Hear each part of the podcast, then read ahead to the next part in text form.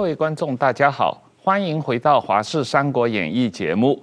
最近这一段时间，特别是在十月初的时候，中共的飞机扰台次数非常的频繁啊，五天之内一百五十次，引起了国际的关注。那今天我们特意请了张延廷将军啊，前空军副总司令，来跟我们谈一下这个问题，从军事角度，从国际政治角度。那张将军你好，主持人好，石板老师好，大家好，大家好。那我们先看一段新闻片。你已进入我空域，影响我飞航安全，立即回转脱离。中国解放军最近几个月来不断加大对台湾的骚扰。今年八月份，解放军在黄海、南海、渤海等海域进行十场以上的演习，或是大规模训练，武力恫吓意味十足。而在我军九月中旬举行汉光演习的时候，共军也不忘派战斗机和运输机进入我西南空域干扰。一迈入敌我双方都有国庆的十月份，共军就一连四天派出包括歼十六、苏三十、轰六等单日高达五十六架次的军机侵扰我西南空域。就连我中华民国一百一十年国庆当天，对岸也不忘派遣军机来绕个几圈。于台湾西南空域，高度八千七百公尺的中共军机，注意，你已进入我空域，影响我飞航安全，立即回转脱离。我空军已派遣空中巡逻兵力以及防空飞弹追击应对。有军事粉丝专业做出统计，我空域在今年前十个月有多达两百零二天遭共机进入。空军执行广播驱离多达六百一十八次。根据美国媒体报道，拜登政府已经和我国官员讨论加速交付 F 十六 V 战机的可能性。美国政府二零一九年批准出售二十二架 F 十六 V 战机给台湾，按往例，全数交机通常需要长达十年。但考量到两岸关系紧张，美国国会和我方都希望交机进度加快。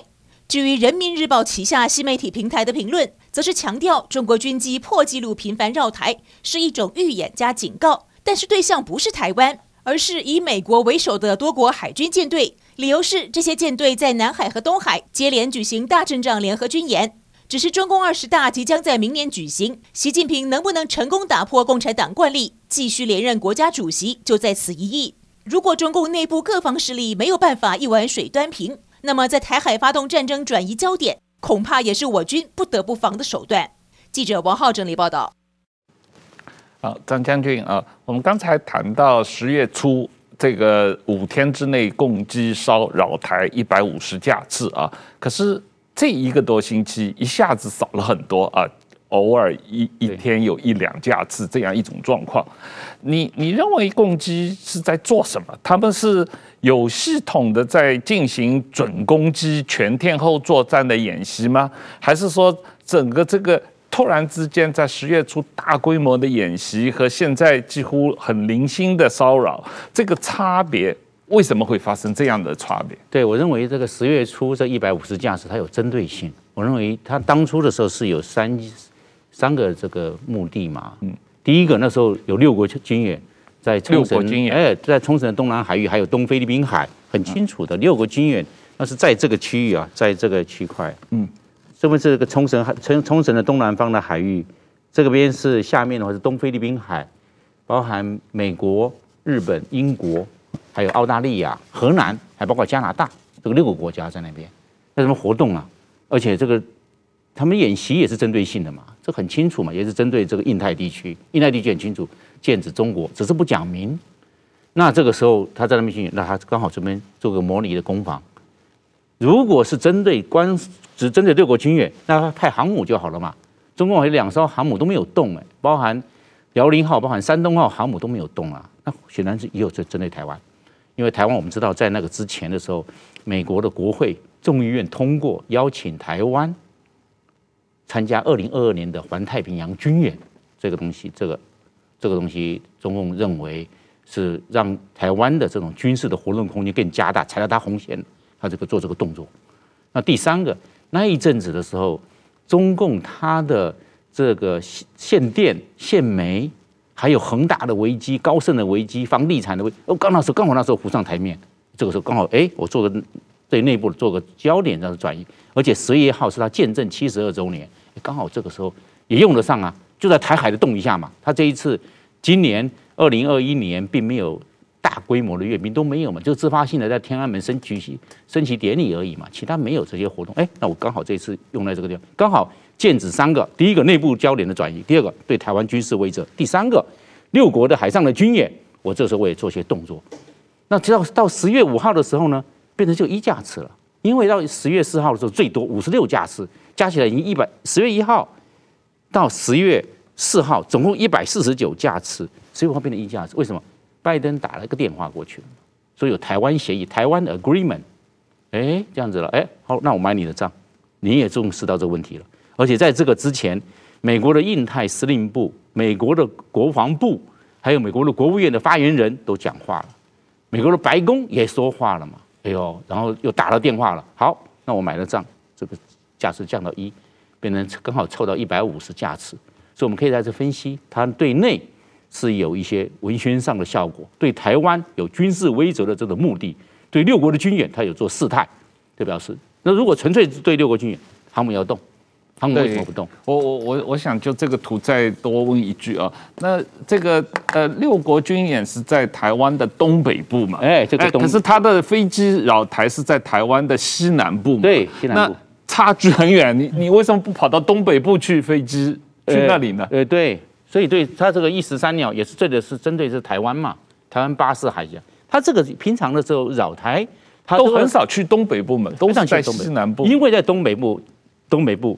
美国的嘉手纳的这个它的空军会起飞，日本的空中自卫队也会起飞作业的。台湾的北部的机场，包含新竹或者是清泉岗的 IDF，还有新竹的这个幻象的也会起飞啊。它它被三方应付哎，这边是美国，那边是日本的，哎，台湾又上来了，为什么？你都到他们的 ADIZ 来了，就重叠区嘛。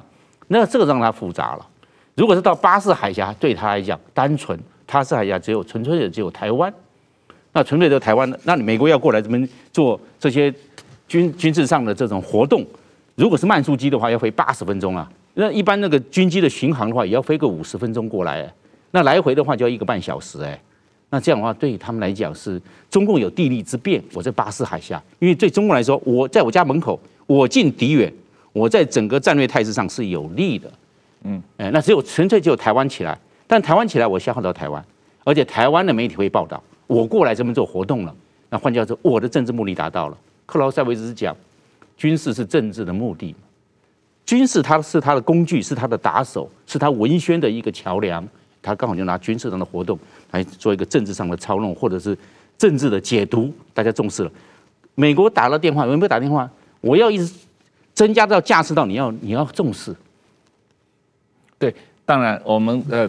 美国和中国怎么联络？我们待会儿再谈啊。但是这张图我再多说几句。您曾经提到过，在媒体上我有看到，你说这个他为什么集中在台湾的呃西南呃和东南的这样一个这样一个演习的这个状况啊？很大程度上是针对台湾东部的基地。对，因为台湾西部的几个空军基地，它可以用导弹。直接攻击，对，但是西部的基地因为中间有中央山脉阻隔，导弹攻击可能有些困难，所以他这么演习是说这个飞机可以直接过来以后直接进攻花莲和台东的基地啊。对，整个目的是说，整个希望第一击这个首战集中战，第一季就把台湾的空军基地全部给击毁了，这样的话台湾的飞机都不能起飞嘛啊，这个这个。如果真的是这种情况，国军有什么反制方案呢？对，它最重要就是说，除了这个导弹之外，还有是它的火箭弹，它卫士一二三四型的火箭弹了。嗯，它现在火箭弹的这种定位，还就是我们讲的卫星定位，还有它的这种这种经纬度的校正、惯性导航都进步了，不是以前的盲目攻击，它现在是一个精准攻击了。就是它射程远，卫士二型可以打两百公里。台湾海峡的宽度啊是一百三十到三百七十公里，那它现在卫士三型已经可以达到四百八十公里了，那整个涵盖进去了，所以这个火箭弹就可以来攻击了。火箭弹便宜，我一车六弹，一个车可以载六个弹，到处跑，你还很难去锁定我嘞。他随时现在在这个地方，下个终点可能跑到另外一个地方去了，你还不好意思去对他做源头打击。那再加上导弹，那导弹呢是它成本高，它的威力大，威力强。但是问题是，它的这个军事上的耗费会比较大，那所以有火箭，火箭弹对整个西部的地区，你整个的机场会被它涵盖到。那你东部是什么？你刚好过来，你我们在花莲跟台东的基地，你刚好这个中央山脉做屏障，整个中央山脉做屏障之后，你的火箭弹的整个抛物线、弹道线，它最高这个火箭弹的速度大概就是每小时五百到六百公里，它是没有办法超音速，所以它整个弹道线是会被山脉做阻隔，那这这刚好就落到太平洋去了，台湾东部海域了。那这边怎么？那刚好就是这个时候，它可以派千几机。派轰六轰炸机绕到台湾的东南的空域，对台东的制航基地或台的花莲基地或甚至加山基地做攻击。它上面挂着挂鹰击系列也好，或长剑系列的空对地的飞弹，就可以做攻击了。所以整个就变成重要的空前，把机场做摧毁了。空军的战力就三个：一个是基地，一个是战机，一个是飞行员。那基地摧毁了，这个鸟巢的鸟鸟巢不见了，你的鸟蛋。就没就没有了，他很清楚的，这个就是按照杜黑的空间理论，先毁他鸟巢，鸟巢就是空军机场，杜黑的制空论有这么说，是，但是国军有什么反制方案呢？有，我认为啊，这个火箭弹最怕的是方阵快炮，你除了当然啦，我除了疏散、隐蔽、掩蔽、地下化，啊，伪装，我这都藏起来，然后变成机动化，可以，我的机堡也盖得很非常坚固，可以抗炸。没有问题，这这可以，这是一回事情。但是还有一个就是方阵快炮，拦截它，还没有摧毁之后就拦截。方阵快炮可以，方阵快炮你要放在机场，我们现在机场没方阵快炮，就把它把它拦截的。那为什么？因为火箭弹的它速度慢，方阵快炮的接战快，而且在嗯都有实战经验的啊，所以这个作为一个防守基地安全有预防性的，就是我们讲到的。隐蔽、伪装、隐地下化，啊，加强机库、机堡的防护，建的是抗炸的，可以，这没有问题。你的你完全不受破坏。第二个，对他做最后拦截、做摧毁，他会过来。第一个做源回源头摧毁，对他的这些火箭弹、火箭炮，或者对他导弹，我们爱国者二、爱国者三或者天弓三型的飞弹器拦截他。对火箭炮或这个火箭炮，或者火箭弹的火箭炮，我们做可以拿方阵快炮做摧毁。甚至在海上也可以做，有可以做拦截、做摧毁，可以的。但我们怎么样去布阵？所有的这都有它一个战术战法。那它这个火箭弹最的最重要是它的价格便宜，嗯，会大量运用。甚至现在的火箭弹呢，这种火箭炮它可以打无人机，上去之后无人机散开，变成了呃这个可以做一些蜂群的战术，或者是电磁的干扰。这个战场哇，怎么那么多小飞机啊？它可以变成类似蜂群啊，可以火箭弹打出来的，是无人机出来的。对，我看你也提到过，我最近也注意到，似乎他这个呃，共军最近扰台的话，似乎也碰到了一些无人机。这个不知，但是好像并不确定这是台湾国军方面的无人机，还是美国的无人机啊，在这个监视来扰台的共机。我我有看到你也提到，就是要发展无人机来对抗共军的战略战术嘛啊。这这方面对于这个发展无人机来，你提到要八成无人机，两成有人机来对抗共军的这个空军的呃扰台。你能不能跟我们具体解释一下这个？你觉得台湾在这个发展无人机对抗的这个战略战术方面，呃，可以走哪些方向？有哪些欠缺？还有哪些可以加强的地方？无人机的用途蛮多的。嗯，第二，平常时候可以长滞空、长航程做侦察，现在也可以打击了，侦打一体，侦查又打击，现在可以这么做。嗯，那现在这个无人机上面没有人，没有人就没有这个人命的风险的这种。这种考量，因为我是只是个装备损坏的被击落了嘛，那这个可以做侦查，平常做侦查，打仗的时候是这样的。以后像美国是建制的，美国一下有人机，下面在空中的抛投无人机，无人机变成它中程僚机在后面，所以以后空战的时候，你打了打了打到无人机了，真正的这个有人的飞机，它控制着无人，跟着它，它已经链路在一起，它链合在一起，链合在一起的时候，它一直在后面防护着它。你那个地对空的飞弹也好，或者空对空的飞弹打了。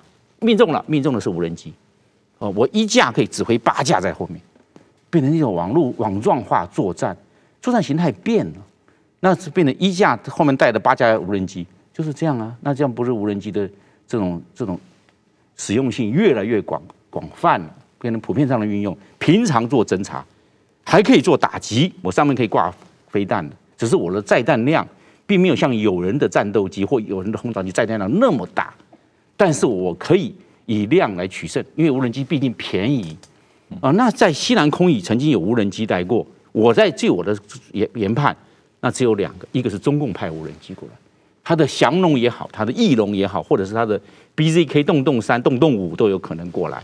因为无人机的型别，因为它不是那种它的那种电子码跟有人的开的飞机的那个敌我识别是不一样的。嗯，那美国很简单，美国全球鹰会过来啊，美国全球鹰它会过来这么做广域这种情收，情收完毕之后，把这些相关的电子光学所造的这些的片头，还有收集到的电子的参数、电子的频谱，通通载进去，回来之后，它可以做情报的分析跟研判。所以，台湾的西南空域，或者是东南空域，或者是南方的巴士海峡的这个海域的上空，无人机是经常会出没的。它很很好用，最重要的是它飞可以飞二十四个小时，有的甚至可以飞三十六个小时。嗯，飞那么久，嗯，而且它没有人的、没有飞安的风险，我摔了就摔了，反正这飞机迟早就是用了它的这一段骑程嘛。所以它那它现在又又非常进步了，它经过卫星的导控之后，哪个地方都可以去。它有任何的故障代码一出来，那就受了干扰了，受干扰，它就回到回回到原基地去了。你干扰不到它，有人会想骗他，把他骗过来，他有反欺骗。嗯，你要欺骗他，他反欺骗，他知道你这是假信号，那我就回去了，他就直接自动归航，回到原基地落地。嗯嗯。这个石板日本方面，因为实际上共军对于日本的这个航空识别区的骚扰也是经常频繁的状况。日本自卫队是怎么应对这种状况？呃，关于这次台湾的，包括十月一号到五号这几次的话，确实是作为我驻台湾的记者是深受其害啊，因为每天国防部公布都是晚上，然后我当时正在应酬。然后东京来电话说赶紧写文章，我把电脑打开去查求证，而且还要确认各个飞机的机种啊，就是三十八三十八架嘛，第十月一号三十八架，然后第二天三十九架，就每天更新记录嘛。然后十月四号是五十六架，所以产经新闻有三篇都是头版头条了。这个怎么说呢？在日本确实有很大的震撼，也没就是说战斗机。突然之间，这个军机绕台，这是一个，呃，一般的读者来说，还还是觉得日本离日本这么近的地方，就可能这个军事紧张升级。呃，另外一个，其实对对日本读者来说，也是对日本人来说心里很不爽的，就是说，十月四日是日本的岸田文雄新内阁组阁的日子啊，九月二十九号。他是选上自民党总裁，十月四号开始组阁，组阁连续四天，每 每天都是等于说把日本国内的新闻都抢抢跑了嘛。其实，当然张将军讲讲了很多的这种各种各样分析啊。作为日本方面，我就要加一条，就是日本认为这个绝对是有牵扯日本政权的这个安田给安田文雄政权的一个警告的意思了，就是说。过去呢，日本是比如安倍政权，安倍政权后面是菅义伟政权，这是对对中国都是很强硬的。你吓唬他，他他是就是说不会害怕的。而且在特别是到了菅义伟政权的时候，多次日本的包括麻生这个自民党的这当然副副首相嘛，这个他就直接讲，就是可以可能台湾如果出事的，可能适用这个日美安保条约等等这些东西的话，中国一直在忍耐。那么选上了一个呢，就是这次自民党总裁选有继承安倍路线的高市早苗，有反对安倍路线的河野太郎。那最后呢，选上一个中间路线的岸田文雄。这个在台湾来说呢，如果说高市早苗当选是一百分，河野太郎当选是零分，亲中派，岸田文雄是五十分。但是在北京角度上就是倒过来的，高市早苗当选，北京是零分；河野太郎当选是一百分，这个岸田文雄当选呢是五十分。北京也给他五十分，就是他呢拉一把就变成朋友，推一下就变成敌人这种关系。那么，所以岸田文雄呢，他有一个特点，他是广岛选出来的国会议员。广岛大家都知道是二战的时候受了美国原子弹攻击的地方嘛，所以广岛的整个的舆论是非常反战、厌战特别特别强烈的，都是和平主义者。所以广岛选出国会议员全是鸽派。那岸田文雄他在军事上呢是比较消极的。中国也看准了这一点，就他你在上任之前，我连续四天给台湾海峡巨大的军事压力，就是说你台湾你如果介入台湾海峡就是战争，你准备好没有？我觉得其实这个恐吓，某种意义上达到了一定的效果，就是岸田文雄内阁是到现在已经大概呃，就是将近一个月的时间嘛，基本上在军事上面就比过去要低调了很多了。我觉得中国这下一下子还是有管点用啊，就是说，但是说呢，短期来说是稍微可能镇住一下，但长期的话，这个整个日本的舆论对中国的威胁 恐怖。大家 有个很大的这个想法的改变啊，觉得你是不讲理嘛。另外一个就是说，确实是台湾海峡如果出事的话，在日本的舆论上已经提上日程了，就是日本日本该怎么办？现在开始讨论，呃，是不是要撤侨的问题。日本的想。朝鲜半朝鲜半岛出事，在几年前就想到各种各样从这个首尔、从韩国撤侨的问题，到台湾有时撤侨的问题从来没有没有正式想过，但是现在觉得这个好像这个是不是问题要提提上日程来？而且呢，如果朝这个在台湾发生军事冲突的话，撤侨的并不仅是日本人，日本人大概有两万多人，美国人、法国人、德国人、欧洲人。差不多都要往日本撤嘛，各国开飞机来不及了嘛。这个时候，日本是派自卫队机来，要不要战斗机来护航？跟中国怎么就是各种各样的想法。现在日本其实在在考虑这个问题，所以说长期的来说的话，对中国的这种警戒心是更明显的。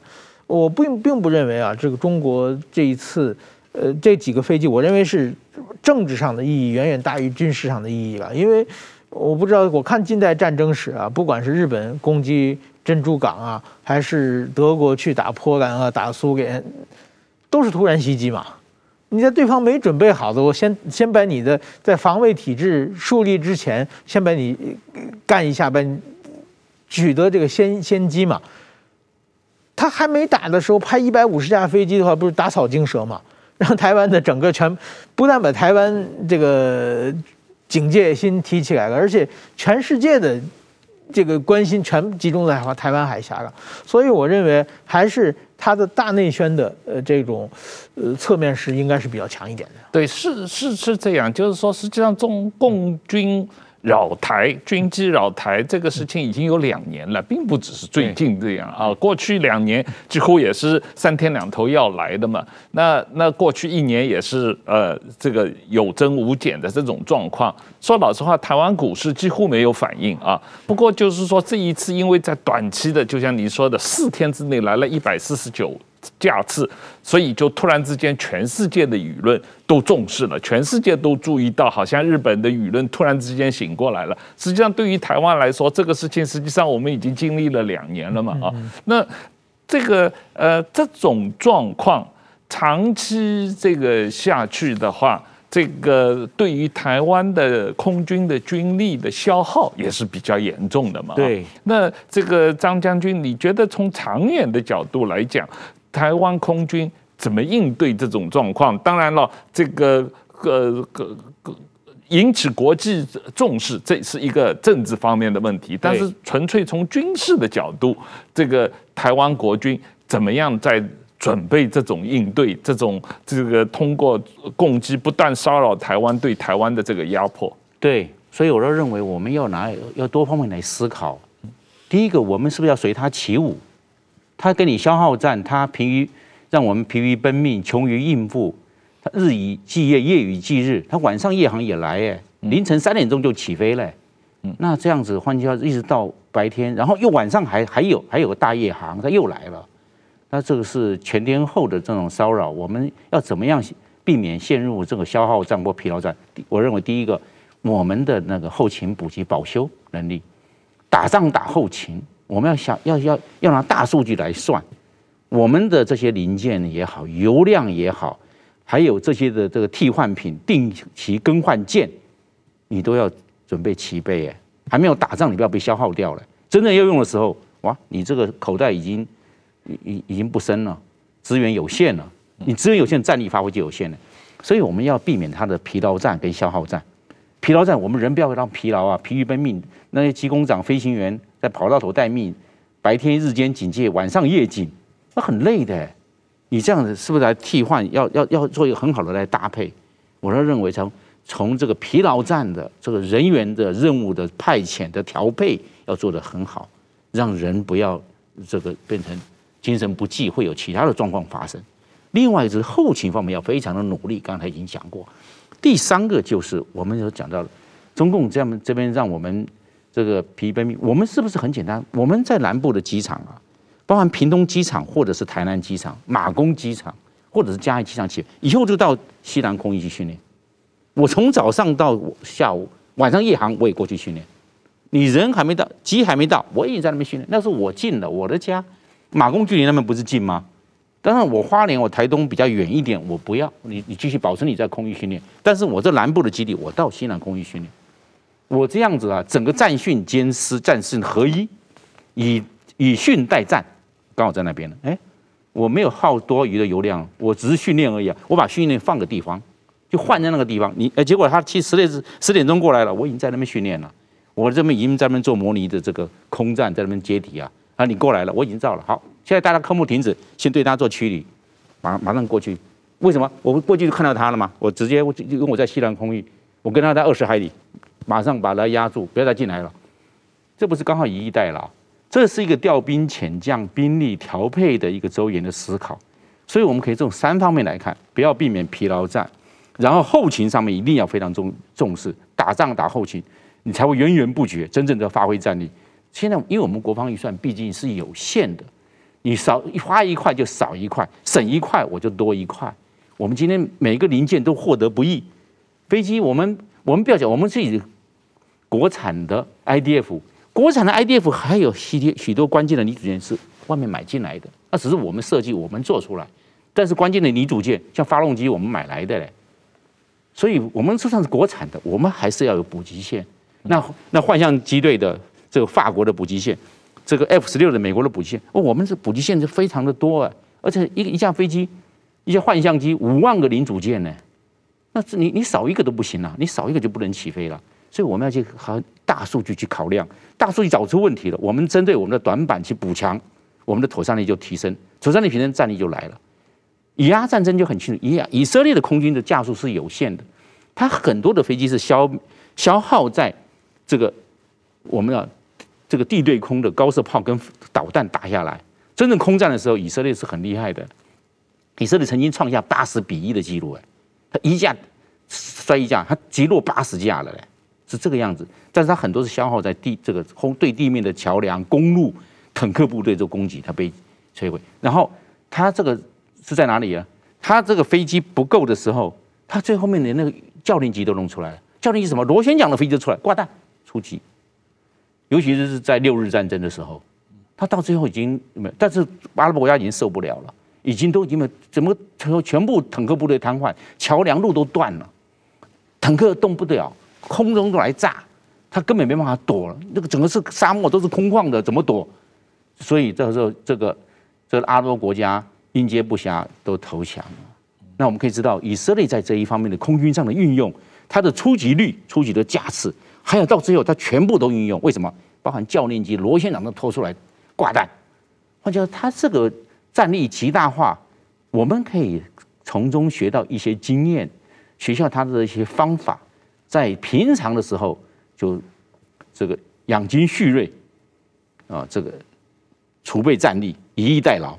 真正打仗的时候倾巢而出，平常训练的时候转移空域，消耗它，它出来，我们大，我们这个是万般不动，因为我们已经带到，就在我们家门口，我们就要训。现在科目暂时终止，先执行这个我们所讲到的这个临时的任务派出来了。因为我们平常训练的时候，有时挂弹训练的，那挂弹训练随时都有战备的，随时都可以的。我们在大家规定一下，我们分组提示的时候啊，待会。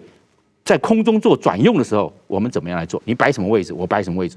今天是早上，太阳在我们的东边，在台湾这一边，你摆在这上风边，你看到敌人的时候，你刚好是背光，你看得很清楚。敌人看你的时候是太看的是太阳，他看得不清楚，你刚好这样架到。如果是这由北向南飞，又不一样，你可能要摆到这另外一侧，这样刚好你这个提示都是要先准备好。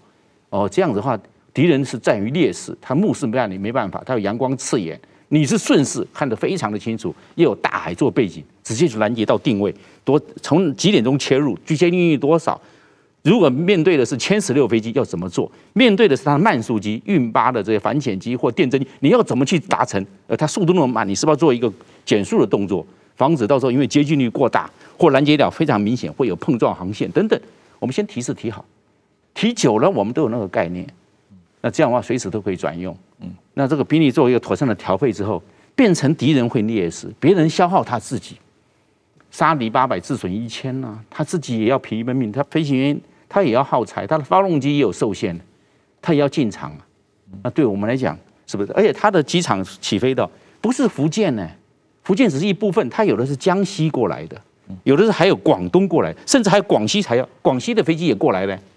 换句话说，它是对我们来讲，我们占了地利之便，我近敌远了，当然我地利之便了。它是劳师远征呐，兵法上有讲啊，以逸待劳。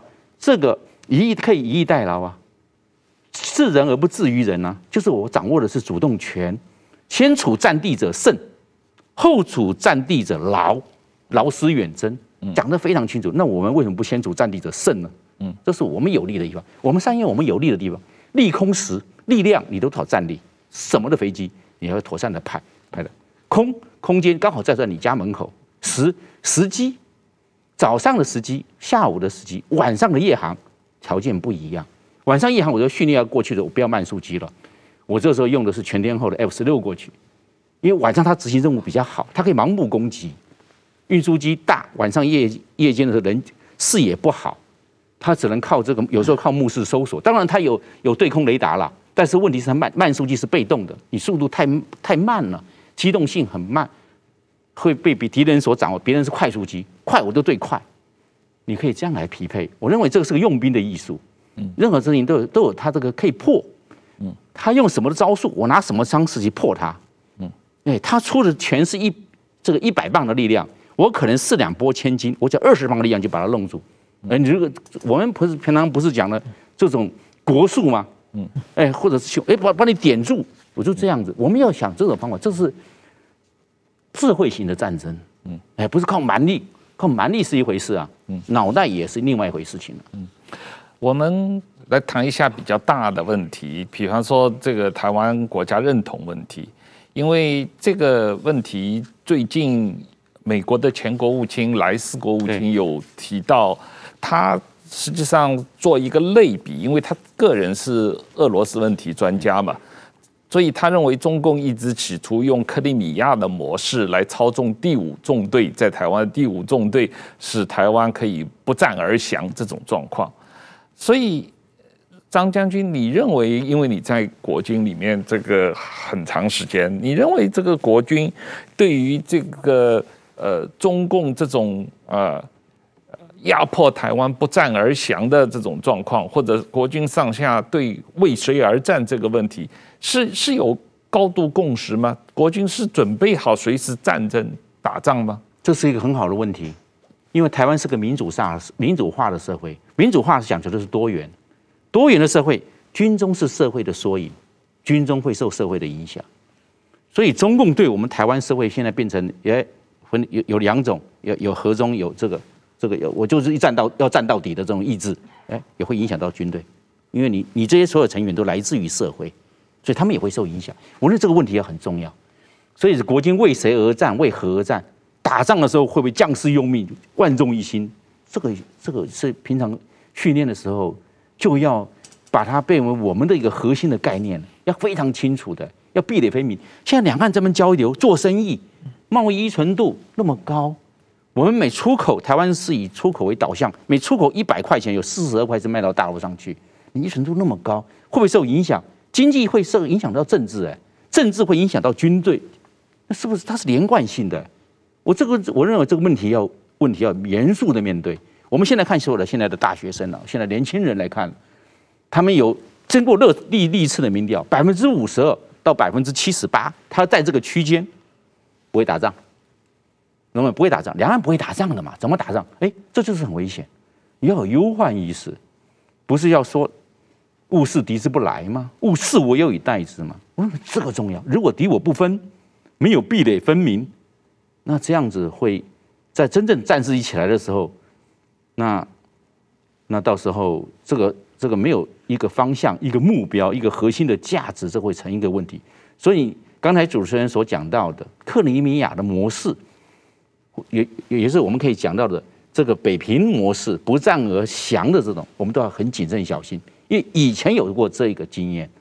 还有一个第五纵队，第五纵队就是在台湾所潜伏的人都有嘛，有共谍案。我认为共谍案他拿了多少机密是一回事，最重要他已经扰乱你军心了。你看你的高层，我成功打入，这就达到目的了。有没有拿到情报那另一回事？我认为这这一方面他就已经扰乱军心了。嗯，所以我在想，他的第五纵队要克里米亚模式，中共的三大法宝：武装斗争、统一战线、党的建设，统战就是其中之一。拉今天的敌人，拉明天的人打今天呢，拉后天的敌人打明天，拉次要敌人打主要敌人。他现在这个模式千篇一律，不会变的嘛。对，那所以他这个对我们台湾来讲，我们在这一方面的我们的心防、我们的武装、我们的士气、我们的敌我的这种这种分野，我认为要清楚。最怕模糊化了，因为模糊化它可以从中获利，扰动军心，让你这个军心没办法这个机动。所以我要认为，蔡总统有讲说，我是你国军最大的靠山，这个他表示他非常支持国军，爱护国军，呵护国军，这对。但是我们从另外角度来看，是不是？社会对国军上面有一些质疑，有一些问题，我出来，我来拍肩膀，我跟大家讲，我是国军最大的靠山，变成这个样，我们从另外角度来解读，是不是有这一涵的意义？我认为我们不要完全排除。那中共对我们这方面的影响力的发挥或渗透也好，它是无所不在、无时无时不在、无地不在的。那我们怎么样去克服？我认为到现在为止，我们在这一方面，我们要大大的来加强。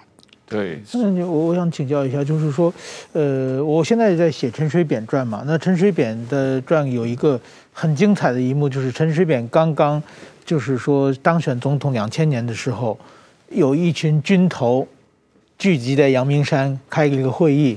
说我们不能支持台独分子嘛，因为当时陈水扁只拿个百分之三十九的选票嘛，当时是连宋分开嘛，那个时候军心有不稳嘛，所以陈水扁为了稳定军心，用了那个汤飞将军当行政院长，做了很大很大努力，就是说，呃，把军心压下去了嘛，就是说能，但是说后来呢，就是很多的退将嘛，现在在媒体经常说嘛，就跑到中国去听习近平讲话，听中国的国歌。或者是在中国的，呃，中央电视台出来讲一些，比如说帮中国出主意，说怎么对付美军等等的言论啊，就是类似这些事情的话，我想您当时还是现役的军人，您看到这些消息的话，对您觉得对整个军心是有有没有影响的？或者您还有一个就是您刚刚入伍，后来到后来当到这个将领的时候，您觉得台湾的军心是有没有有有有什么变化了？还有一个，我觉得这个邱国正将军这个部长讲，他说他入伍四十多年以来，现在是最危险的时、最严峻的时刻嘛。这一点，我觉得我个人认为啊，我认为是九六年的台海危机是不是应该是更严峻的？就这几个问题，您您怎么看呢？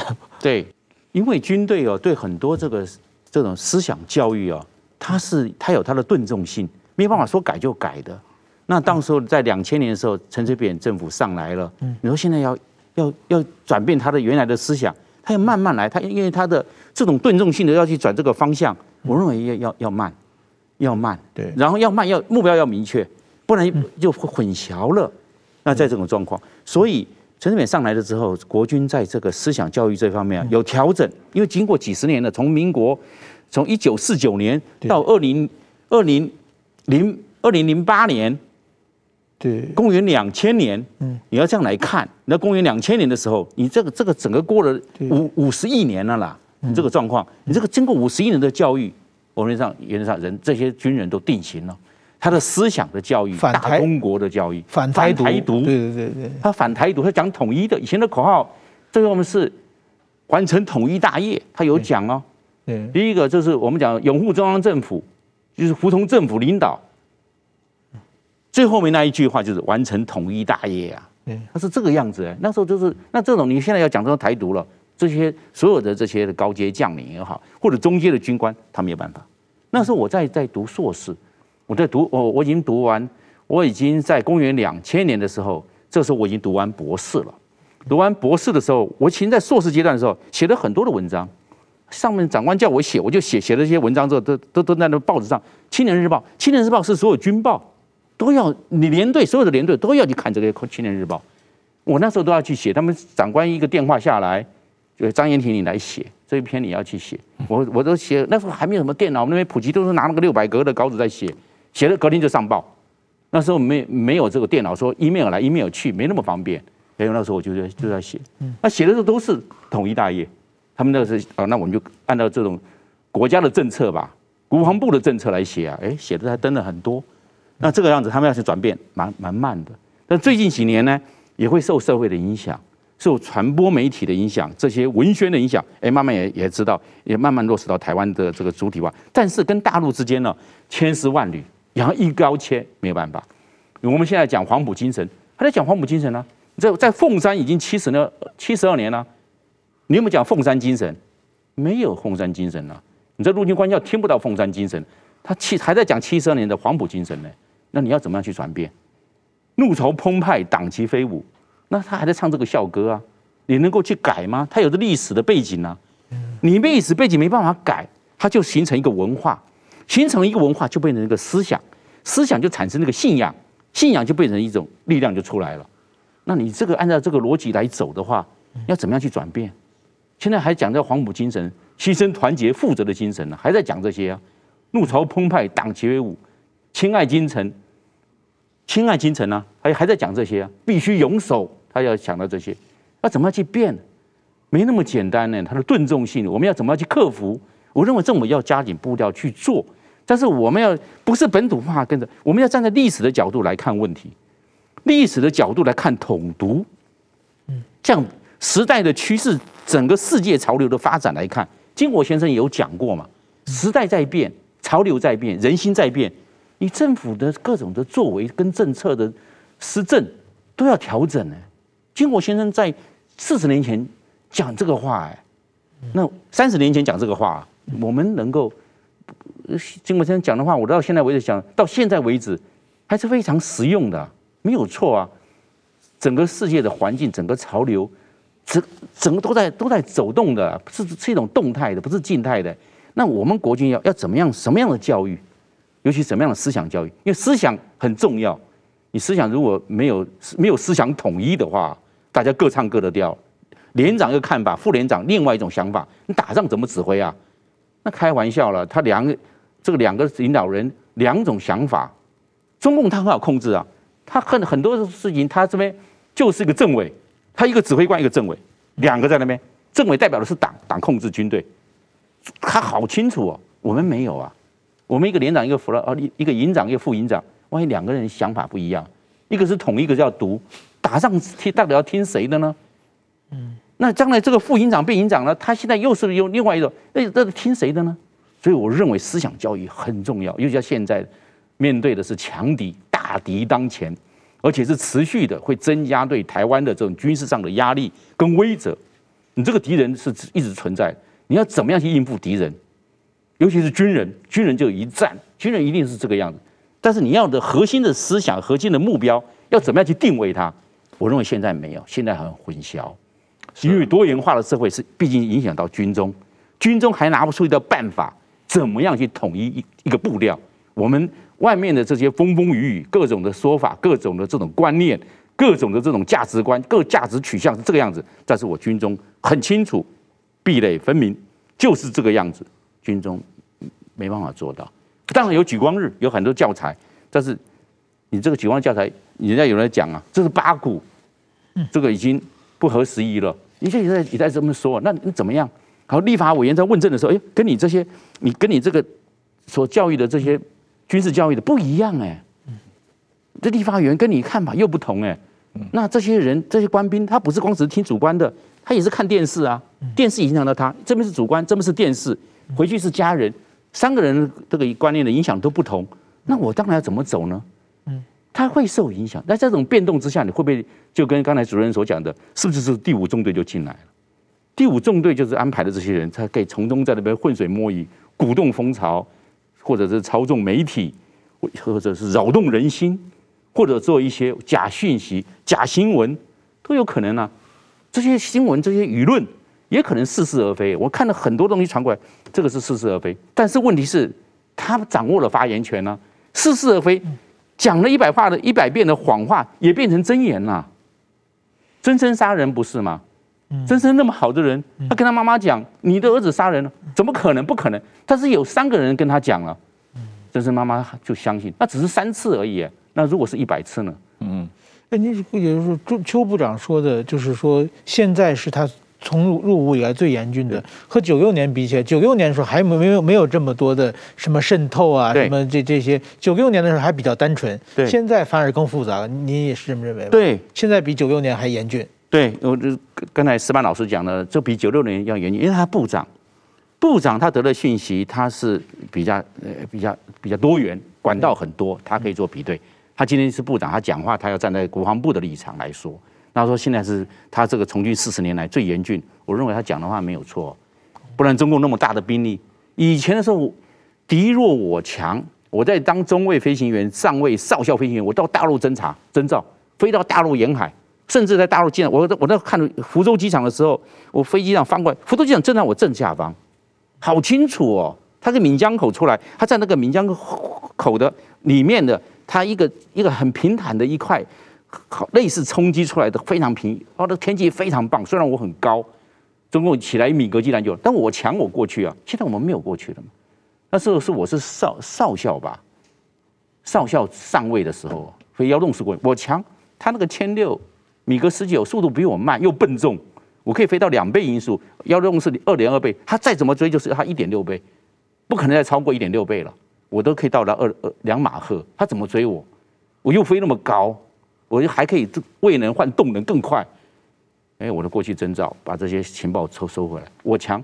现在中共的国防预算是我们的十六倍，它是两千五百二十亿呀，我们是一百三十亿不到美元，我们讲美元好了。对不对？那这样子的话，他强了，他就过来了。那今天邱国正部长他今天讲了这个话，就提醒我们，我们其实并没那么的安全，并没那么安定。我们要这么说，随时面对着中共的威胁。而且我们知道，战争会来得很快。中共有打仗三个模式：一个小打，要对台湾嘛；一个大打；第三个快打。快打就是闪电战啊！你看，我们看二次大战的时候，法国德法战争。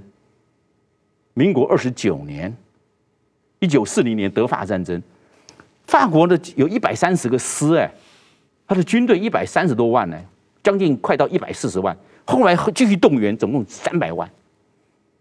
结果这这三百万的部队，德国也是一百三十多个师，他也继续动员。结果一打仗之后，我们叫德法战争只打了一个半月，六周嘛，一个月是四周嘛，你一个半月就六个礼拜，六个礼拜，法国投降。三百万部队耶，那么大，战争节奏好快。为什么？不是堑壕战，不是战壕，是闪击战，是坦克大决战，马上就是速战速决。老共如果来这一套，来个闪击战，那今天邱邱国正讲，那那我们要很谨慎哦。万一来个闪击战，哪天的时候动作那么快？他现在的就盖，他以后不是这边两栖登陆、泊岸、滩岸登陆，这个按照这个节奏，他直接来机降作战呢，多尼机场直接。行政下线，多尼港口直接下来，让你猝不及防，有没有这种可能？凡是我们只要在军事角度，要都要做最坏的打算。是，哎，我这边不够，我这边准备的不好，我这边不足，他可能会这个样，我这边要备到，哎，他可能这边会过来。我们有十这黄色红色海滩那么多，但是红色海滩他现在没办法克服它了。他现在如果是机降过来或空降过来，我怎么办？空降腾空出来，我们台湾现在密度那么高，这个这个道路那么那么密集。这个还有我们的民生基础的建设，核电厂，还有我们这个是水库，会不是太弱了？基层民生设施的防护是不是够不够？万一他帮我们弄的时候，我们变点穴战，更没办法动，交通瘫痪，战力没办法发挥，部队上没有办法调动，我们怎么办？哦，那我们怎么办？我们现在就开始去努力，这个是我们要努力的地方。邱国正今天所讲到的，就是我们并不安定，那我们要尽早应变啊。对，那现在中共。他战机来那么多，刚才主持人讲四天来了一百四十九，我们看一百四十九，一百二十架是一百二十架是战斗机，其中一百架是歼十六，它实际是第四点五代，这个要，要谨慎一点，这是它主力嘛，嗯，它现在一共有三百多架了嘛，嗯，好，那另外二十架是苏海三十，加起来是一百二十架次的歼击机，轰六还不要去算，慢速机、辅战机种的空警五百跟运八，我们还先不要去算。哦，它将来这个是要夺取空权，有了空权就在制海，后续要登陆作战，它的作战节奏，现在作战节奏来得快。中共在以前这个珍宝岛之役的时候，跟苏联有讲啊，早打大打大核战啊，早打跟大打，他不怕打大打的。换句话说，我们今天在台海这个地方，中共如果他真他如果内部有不稳定，转移内部的焦点，对台海用兵是其中之一。对，很快的就可以转移转移目标过来。是你刚才有谈到这个中共的国防军费是台湾的十六倍嘛？啊，那呃。实际上，台湾的国防开支现在也就只有台湾 GDP 的百分之二左右，对，实际上是偏低的。美国一直认为台湾起码应该百分之三的 GDP 作为国防开支。对这个问题，呃，你怎么看？这个呃，台湾是不是应该大规模的提高国防开支？第二一个问题就是，你曾经多次提到台湾应该恢复这个义务兵役制。两年啊，这个问题，呃，台湾社会内部也是争议蛮大的。我我看到国防部有提，认为现代战争、现代的军队需要这个长期的训练，所以一般的这个呃雇佣的兵啊，或者是这个呃。一般都平均服兵役要五年以上，他才能够成为一个比较成熟的、可以操纵现代武器的军军队啊。而如果你只是一个义务兵役制来一年什么，他训练半天，实际上他根本没办法操纵这些现代武器。所以，呃，走回到这种义务兵役制的这个老路，并不解决台湾国防需要的问题。这两个问题你怎么看？对，一个是 GDP 问题，我们 GDP 现在就是占。我们国民总生产的百分之二点三，对，西方国家是百维持在百分之三，最高的是以色列，以色列到 GDP 百分之八，对。但是我们现在说认为，大家都认为是多了，沉重了，就有我们还不到百分之三呢，我们只有百分之二点七耶，但是他们认为重，他们是说这个已经占了中央政府总预算的百分之二十二，中央政府里面，我们打个比方，你就是两兆，啊，二零二二年两兆，两兆先拿百分之二十二。用在国防，哎呦，太多了！你这样子会排挤到教育预算跟社福预算，变成这种这种想法，所以国防预算它就没办法大幅增长。那在百分之二点三，我们看美国，美国这经常是在百分之四到百分之七这边波动。美国这个它那么强大的国家，它基底够大了，它还拿那么多的预算出来，所以说天底下没有廉价的国防，国防都是要花花钱的。一架战机、一艘军舰、一辆坦克。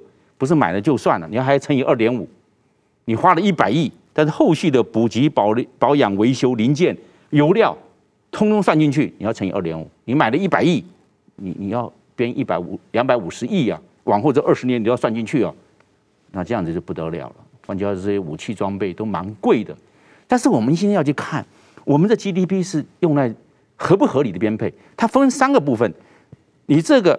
国防预算是分在一个军事投资、一个作业维持、另外一个人员维持费。那现在我们人员维持费是高了一点，你占了你每一百块钱百分之四十七发薪水，你用在作业维持跟军事投资的军投资是买武器啊，作业维持你的水电什么这些营房营设所有卡车这些油都要算进去做作业维持。你这两个加起来，作业维持跟军事投资占了百分之四十三，五十三百分之五十三，你这是四十七，这个是百分之五十三，的确吃太多了。那你你这个人以为这吃太多，那你怎么样去维持这个平衡？这个人员费太高了，会造成排斥效应。那你要去调整。我认为开源节流，开源你要提升，要提提升上来，提升上来的话，如果乘以三的话，大概五千五百亿哦。你现在现在三千七百亿，你要提升到五千五百亿台币啊，你才可以一千五百亿台币，大概就是一百八十亿美元差不多。你你要你要你要怎么样去编列？所以高不高？我要认为要客观来做评断，还有人员维持费合不合理？你为什么延迟费那么高？因为你要自愿役，你要募兵，募兵要钱嘛。你要不给他银色？要不要给他？要不要给他好了一点待遇？要给他好的，要给他一些好的，一稍微提高点，他退伍给予要好一点，那人员费就高了。你募兵制就要走要这样子啊。所以紧接着第二个问题就是说，变成兵役制度。那我认为兵役制度啊，让他们过来哈，能不能？发挥战力是一回事，最起码你参与了，这是很重要。你参与了，你就会有敌情概念，你就会说我的国家我自己来守，会有这样。我们看以色列，以色列是当两年，男生当两年八个月兵，两年是二十四个月，再加八个月就是三十二个月。女生，女生女生要当两年兵，男生当两年八个月。韩国，韩国当二十二个月，一就是一年十个月。韩国男生当兵，韩国女生是不当兵的。但是韩国他的是律师哈，还有韩国的医生呢，你还要加加半年。人家二十二，因为你是医律师，你是医生，你要当二十八个月。为什么？国家赔你花的钱更多啊，你更要回馈啊，跟我们台湾所想的不一样啊。台湾的有时候。嗯，他会有巧门呢、哦，他会闪兵还是什么？有这种有这种说法、哦。韩国的话，你如果闪兵，大家都看不起你，你后面不要再不要再奋斗了，大家瞧不起你。所以韩国他这一方面，那韩国韩国面对的敌人强大，还是台湾面对的敌人强大？当然是台湾那么面对的敌人强大嘛。金正恩再厉害，也没有中华人民共和国的军队强大、啊。那我们台湾是不是在兵役制度上，是不是要做调整？新加坡，新加坡没有敌人啊，没有天敌。新加坡也要当兵呢，也是征兵制哎，它是征兵型呐。那我们只有四个月，四个月可不可以打仗？一分钱一分货，一分训练一分战力。你不可能急就章，我给你高强度，是要循序渐进。这么高强度，你高强度谁受得了？那四个月你能够多少高强度，多少的成果？所以我们变成你要变成这个。征兵制恢复到征兵制，最重要的问题是他们参与了，他们守护了自己的家园，守护自己的国家，站出来了，他们责任。但是我们可以看到，很多人愿意为台湾，我愿意为台湾作战，我愿意为台湾牺牲，但是我不要为台台湾来当兵。那你你这个这颠倒了嘛？你现在为台湾牺牲，你就有这个训练呐，你没有训练上战场，那你不是肉靶。我认为讲话这个言行要一致。我今天有有必要的，那我就来我从军。我入伍，我我当两年兵看看，跟大家看一看，看怎么样？我认为大家来来集思广益，因为没有人要当黑脸，没有个政党要当黑脸。你要非不征兵，我年轻人，你个不是我，我爸爸妈妈都不支持哦。哦，那这一家里面全部都不支持了。那这样，那大家就逃避，那大家蒙了眼睛，这样子不行吗？是，很多事情要看问题，问题到底在哪里？我们不能说只有好的一面，我们不要，然后国力很强大，我们不能是因为省钱，然后我们军力很壮盛，天底下没有这种事情。是一分钱一分货，这一定的。所以我认为征兵制还有我们的国防预算，你都要是要适度的调整考量。因为为什么？是我们我们是以威胁为导向，你的建军不建军不重要，是你的威胁，你是因为威胁而建军，是不是为了什么？那你今天现在针对威胁，那敌情越大的时候，威胁越大的时候，你更要相对提升这个水准，这个标准要提高，水库要加大，这是必然的现象，而不是说敌人威胁的，那那我还是这个样子，那你换家你视而不见。并没有真正面对问题。美国人说了，先面对问题，问题就解决一半了。你要承认问题的存在，我们就怕不承认问题存在，那就问题就好像不承认问题又存在，就没有问题了。不是，问题依然在那边。是是，这个呃，我们今天时间也差不多了，是是吧？你还有什么想要提的问题吗？没有没有没有，我讲讲讲的非常好。那个，已经已经已经已经差不多差不多了，就是说，现现在是最。严峻的时刻，呃，战争会来得很快，一定要这个大家要注意，要提高警惕。是对，是是是，好，谢谢张将军。啊，我们今天就谈到这里，谢谢。主持人，谢谢石班老师。